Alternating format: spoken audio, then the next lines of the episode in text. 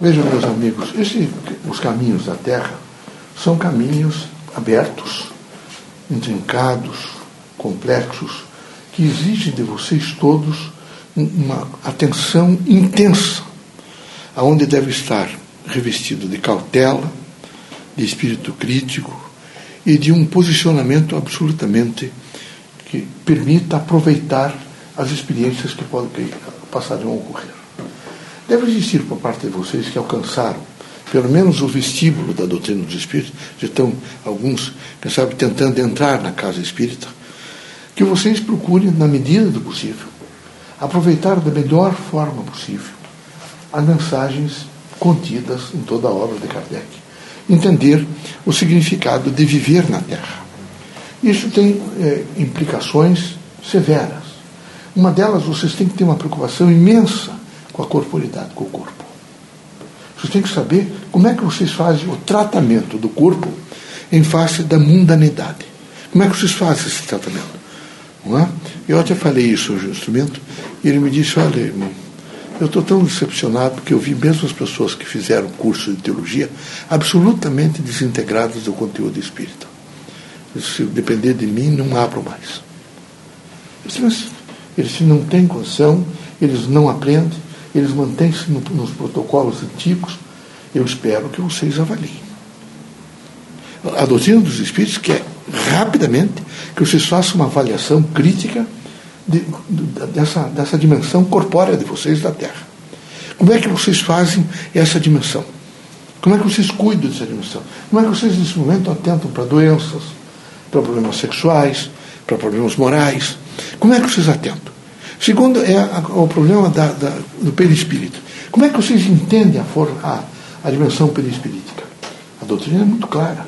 Ela trabalha em nível de substância e de essência. Será que vocês estão com dificuldade de entender? É preciso entender. É preciso que vocês ativessem um pouco, porque senão vocês ficam dando explicações de pé quebrado. Vocês passam mensagens que não são efetivamente.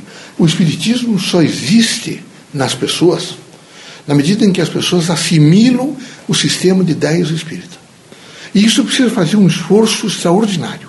Vocês devem, na medida do possível, reler essas contextualizações que o irmão Antônio Quinto está fazendo, tentar adquirir esses livros todos dele e ler com atenção, pelo menos uma hora, duas horas por dia, para ver se vocês absorvem esses conhecimentos para nos ajudar, o que é extremamente necessário.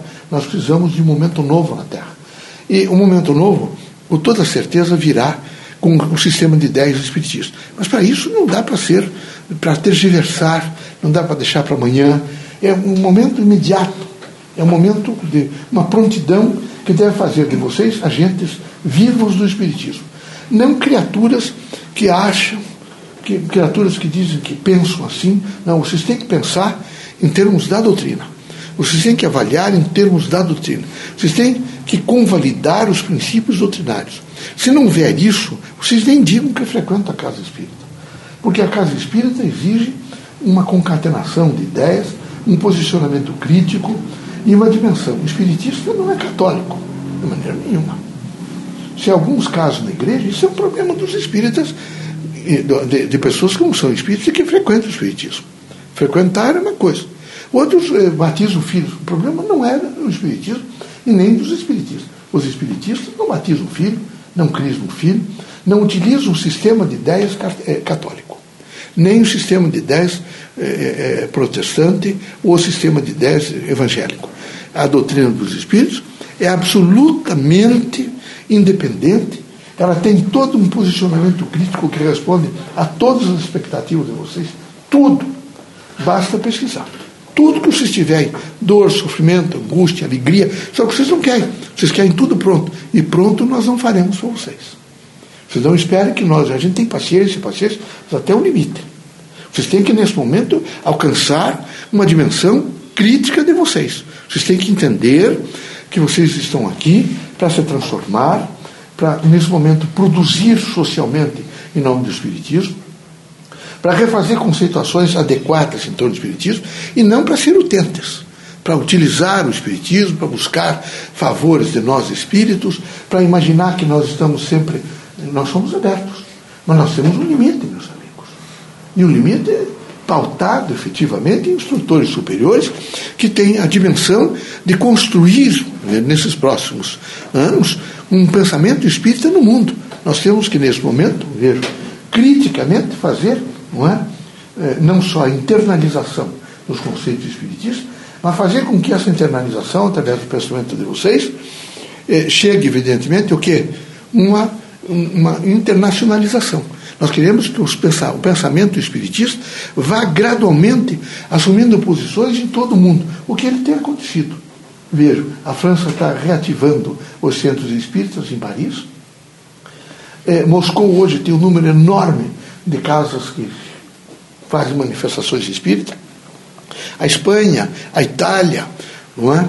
Eles, Portugal, todos eles estão voltados, aqueles países de leste, de um modo geral, se voltaram a ler as obras de Kardec, estão retraduzindo as obras de Kardec para ler. É fundamental que vocês, nesse momento, nos ajudem nessa avaliação. Para isso é necessário, vejo, em primeiro lugar, tirar quatro elementos que são perversos da vida de vocês. É o dogma, o sacro, o místico e o esotérico. É preciso, não adianta eu dizer, o instrumento dizer lá em sala de aula, vocês repetirem, vocês têm que parar e pensar o que é que ele está dizendo sobre dogma. O que é que representa esse posicionamento dogmático na minha vida? É preciso que, sem vocês se libertarem dessas quatro janelas, esses quatro sistemas que são perversos, eles mantiveram esses dois mil anos, vocês praticamente, e nós também, eu fui encanado de joelho. Nós andamos de joelho, comemos de joelho e vivemos de joelho. Então não é possível isto. É preciso coragem, um espírito crítico muito grande. O espírita é liberal, mas o espírito é aloplástico. O espírita não é autoplástico. Todo dia ele tem que aprender. E só é espírita aquele que todos os dias assimila alguma coisa e traduz, evidentemente, nos seus conteúdos não é, espiritistas. Então ele, ele não é? É aloplástico. Ele está sempre aberto, aberto, aberto, ele quer conceitos novos, ele reproduz, ele processa esses conceitos, porque do contrário, veja, vocês ficam deterministas e, e, e ficam com a ideia de certeza, que elimina qualquer possibilidade de crescimento de livre-arbítrio. O livre-arbítrio cresce na medida em que vocês pesquisam, que vocês trabalham e que vocês sabem que tudo poderá ser diferente amanhã. Esse Antônio Brito trouxe para a mensagem que eu fiquei, inclusive, preocupado com o que ele me disse. Ele me disse: veja a alienação da, cultura brasileira. Pessoas, por quê? É, é, ligada à política. Eles ingenuamente estão reproduzindo nos jornais de que a eleição do Trump é uma eleição que foi feita, que o povo se vocês tiverem um pouco de inteligência, vocês já veem o sistema político democrático norte-americano. E vocês já vão pensar em uma coisa que se chama inteligência. Não é? E vocês vão perceber que o, o establishment, que eles chamam, é quem determina. Vocês não podem ser, nesse momento, é, pessoas tão é, ingênuas que ficam repetindo coisas, porque a imprensa repetiu que está despreparada. O sistema de ideias cultural espírita é, é, é, brasileiro é extremamente é, é, fraco. Ele não permite vocês fazerem uma avaliação. Então vocês ficam fazendo avaliações as mais esdrúxulas possíveis, quando vocês têm que, nesse momento, entender que quem, quem fez a grande eleição e a compulsão foi exatamente o establishment. Não tem a menor dúvida. Ou vocês acham que um país rico, poderoso, armas atômicas, dimensões. A, a situação. Não há um pré-estabelecido que se entrega de, definitivamente, que de repente esse sujeito vê. Não, ele vai criar, efetivamente, alguns problemas. Vai. Vai, porque ele fez alguns pronunciamentos, ele vai pelo menos cumprir um pouco. Mas isso vocês não podem ficar imaginando que agora mudou, veja a democracia. Nada disso. Lembre-se do, do, do, do, daquele foro chamado é, establishment. Que eles não admitem, pronto. É a composição. Diferente da França, que com toda certeza vai criar problema. Diferente da, da Áustria, que eu ouvi o Antônio falando, está praticamente eleito um sujeito que os princípios são nazistas. horríveis. Diferente. Então, vocês, nesse momento, vejam se vocês alertam o seu povo. O que me impressionou é que ele tem razão. E eu percebi quanta ingenuidade há da imprensa até vocês para avaliar as coisas. Parece uma ingenuidade assim, doentia, quase passional. Que vocês terão que reagir um pouco a isso. Até porque nós precisamos de vocês ativos, tipicamente ativos no sentido mental. Porque senão não serão felizes, sabe, meus amigos? Ele está trabalhando ressonância. E é um, um capítulo assim que vai alcançar vocês todos, vocês vão ter um impacto. Vocês assistiram hoje um pouco, não foi? Você viu, você viu o que representa essa tal de ressonância. Eu assisti um pouco e vi o que isso pode representar se vocês realmente compreenderem. Se vocês atentarem. Mas vocês não leem os livros que ele escreveu? Estão todos parados. Tem pouca gente está pegando, não, filho? De certa forma, sim. Pois é, é preciso, urgentemente, para nós criarmos uma linguagem nacional e uma linguagem crítica, eles vão ter que ler os livros. Vocês vão ter que ir ali, adquirir os livros, começar a estudar os livros, para que nós possamos, lá no, no Batel, alguns estão lendo? Não muito. Pois é, vamos fazer campanha. Vamos ver a possibilidade de dizer para eles que nós queremos. Eu até estou pensando, meu filho, que, quem sabe, o começo dos exercícios, vamos imediatamente pegar os, os mais antigos e de, determinar a leitura. Para ver como é que nós vamos fazer para eles, eh, nesse momento, compor esse assentamento de um, de um processo cultural espiritista que nós precisamos mais do que nunca. Mais do que nunca. É preciso, é fundamental isso para a doutrina, para o processo doutrinário. Quem não quiser é livre-arbítrio, não precisa ficar.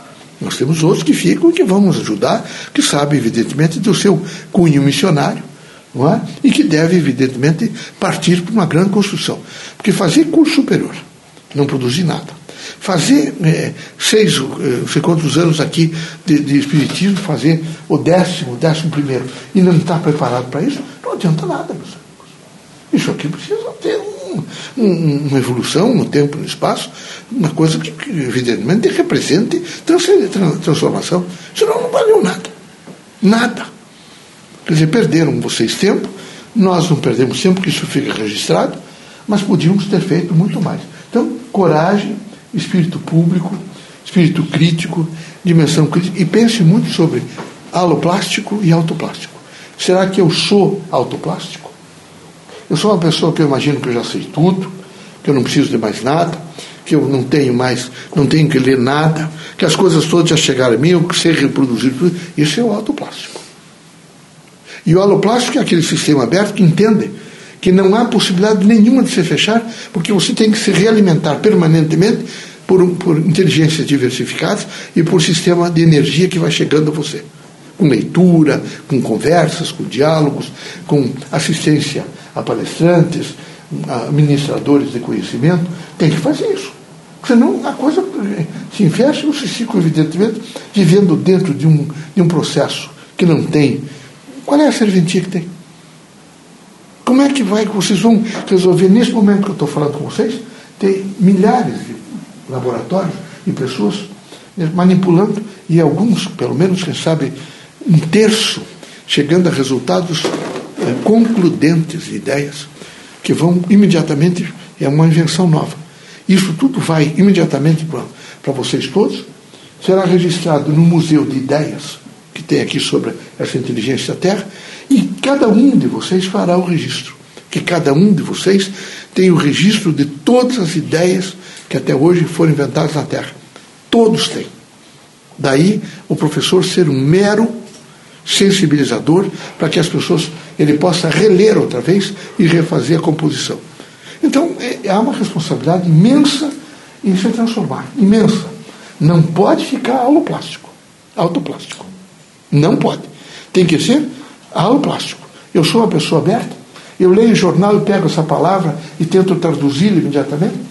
Eu me refaço dimensionalmente, eu procuro, eu ouço televisão, assisto filme, eu, eu, como é que é esse filme, o que é que pode me ajudar na composição do meu conhecimento. É assim que tem que ser. Eu acho que se eu fizer nesse momento uma enquete aqui entre vocês, veja que ponto chegou a cultura brasileira. Alguns de vocês não leram dois livros durante o ano. Vocês não chegaram a, uma, a matriz do livro durante o ano. Se vocês entrarem em contato com a França, vocês vão entrar nos ônibus e vão ver alguns dos meninos lendo. Quantos livros você leu? Menino de 11 anos, 12 anos. 10, 11 no ano. Porque eles todos são sensibilizados à leitura. Então nós temos que os centros espíritas imediatamente sensibilizados a esse halo plástico, a diversidade, leituras diversas, intenções diversas, ler tudo o que aconteceu, reproduzir, escrever em ficha, compor nessas fichas para facilitar para vocês, mas ler. Todas as pessoas vitoriosas que vocês viram no mundo foram aquelas que leram. Todos. Quem não lê fica autoplástico e se destrói. São aquelas criaturas precárias que acham que têm sempre o direito maior, que são mais preparadas, que o que aprenderam é que resolve, que as outras coisas não são boas e, e justificam tudo. Eu espero que vocês, espiritistas, se abram imediatamente. Programem para ver quantos livros vocês lerão o ano que vem. Imagine que vocês tivessem a coragem de dizer: eu vou anotar numa folha pelo menos uma palavra por dia nova que eu tenho que aprender. Imagine durante 300 dias quantos vocábulos novos vocês aprenderiam e quanto vocês transformariam nessa dimensão, evidentemente, de vida. Mas está tudo imparado. Sem todo mundo, só uma, uma composição de fazer muito pouco é possível fazer mais. Até porque o país está tá carecendo nesse momento. O Nordeste é uma miséria só. Uma miséria só. A Amazônia é horrível quadro da, da, regiões ribeirinhas, horrível. É? a, a, cidade do Rio de Janeiro, a, a, composição, por exemplo, das favelas, é pavorosa. Vocês estão vendo que está já Curitiba. Essa semana, ontem, parece-me que foi assassinado um casal às quatro horas da tarde, uma arma de fogo. O que é que isso representa, senão uma mentalidade de cultura, que está extremamente ligada à segurança. Então vocês não fiquem pensando assim, Pô, isso não me atingiu a mim. Atingiu um brasileiro, atingiu um homem, atinge vocês todos. Hoje é na casa do vizinho, amanhã será na de vocês. Vocês não têm a menor dúvida. A menor dúvida que todos são iguais e poderão sofrer os mesmos constrangimentos. Então é preciso, nesse momento, pelo menos ter um nível mental adequado para permitir que esses políticos e essa, a nação, nesse momento, vejo que vai quase a reboque, ela se refaça rapidamente para uma, uma, quem sabe um olhar novo para a política, para a ordem social, para a ordem cultural, para a ordem moral. É? é preciso isso, urgentemente. Eu não tenho coragem, por exemplo, de dizer para vocês, é, vamos no nosocômio, vamos num, num hospital de tratamento mental. Alguns de vocês não teriam é, uma prontidão para entrar o São Pedro do, de Portugal, não, vocês não teriam prontidão para entrar. Vocês ficariam tão chocados que, quem sabe, é, provocassem vocês patologia. É? Se vocês forem a São Paulo, tem uma região que é uma cidade de dementes. É de tal maneira a situação, vocês encontrarão as pessoas comendo dejetos. São nossos irmãos, meus amigos. São nossos irmãos. É horrível o quadro. Então, qualquer unidade funcional, como um centro espírita, igreja, uma escola, um, tempo, todos, quando tem pessoas, nós temos que trabalhar a responsabilidade da construção de um mundo novo, que priorize o ser humano, do nascimento até a morte. Vamos priorizar o ser humano. Vamos compor, evidentemente, esse ser humano da melhor forma possível. Tá bom? Que Deus abençoe vocês, que Jesus os ilumine, que vocês sejam muito fortes para vocês vencerem esse, esse, essa inércia. Que é uma inércia horrível, uma coisa assim. Parece que vocês deixam sempre para depois, e para depois, e para depois. Como é que fica para depois? Vocês vão desenganar, meus amigos. Qualquer momento. Serão chamados. E eles dirão para vocês, os instrutores superiores, como você desperdiçou tempo, meu amigo. Veja aqui como você desperdiçou. Veja como você não soube aproveitar seu tempo. Você podia ter evoluído tanto. Você não quis. Veja aqui, essa faixa aqui inteirinha é o que você mentiu para os outros e para você. Do lado direito é para você, e do lado esquerdo é para os outros. Veja quanto você fez, quanto você foi, foi destrutivo. Veja do outro lado aqui, quanto você teve preocupação única exclusiva de uma satisfação pessoal. Você nunca ter indagado, por exemplo, aquele menino que olhou, agora chega o Natal, as lojas são todas cheias, você nunca teve a preocupação de perguntar: será que não poderia ser eu? Será que não poderia? Será que eu não poderia ser nesse momento desesperado, que gostaria de ganhar um carrinho, um menino, uma boneca? Será que não poderia? Só pensar já ajuda, meus amigos. Só pensar. Não estou pedindo para vocês tirem o, o parco, dinheiro de vocês e vão comprar e fazer. É pensar um pouco. Nos ajudar nesse momento a construir um momento, uma mentalidade nova, intensa, construtiva. Tá bom? Que Deus abençoe vocês todos, que Jesus os ilumine, que vocês sejam fortes, muito fortes e que vençam. Eu tenho pedido e recomendado que vocês comam ovo. Vocês vejam como vocês fazem interpretações erradas. Uma pessoa foi falar comigo e me disse, mas eu estou engordando. Engordando por quê? Porque eu comecei a comer ovo. Não, ovo não engorda. Mas eu estou comendo, eu estou fazendo quatro gemadas por dia. Você não disse que para comer ovo? Você comer ovo, mas comer ovo, mas gemada, não estou dizendo para você comer gemada. Que gemada? Ah, mas do outro jeito eu não posso comer, então você quer, você vai ficar uma baleia. Quatro gemadas por dia, vocês imaginam com esse açúcar, como é que o indivíduo vai ficar? Eu estou dizendo ovo, aquecer o ovo. É uma maravilha para os diabéticos, por exemplo. Imediatamente resolve um pouco do quadro glicêmico diminui o campo da insulina dependente, diminui. É? A glicada fica melhor, tudo fica melhor. Caminhar, é? É, o UFO é excelente. Tem alguns médicos tomando seis ao dia. Mas tem outros, obtusos, nenhum. Então, vão ficar doentes muito cedo. É, é, era bom que a gente com toda certeza essas estatísticas vão sair. Quantos casos de câncer? E o problema é que vocês sempre imaginam câncer não. Tem mais ou menos 1.300 espécies. Alguns são virulentos, eles são metastáticos, e manifestou e faz a metástase. É, o ovo impede o aparecimento de câncer. Inclusive, alguns de vocês ah, não é, têm lipomas ele vai começar a fazer desaparecimento dos glóbulos. Ele é extremamente, ele supre o organismo. Ele é muito bom, mas não como gemada. E eu nunca falei em gemada. Então, vocês vejam como as pessoas interpretam errado as coisas. A ponto dos primeiros dizer, eu fosse o senhor, não daria conselho mais nenhum para eles. Desde que eles se estourem. É? Porque eles, eles só falam errado as coisas.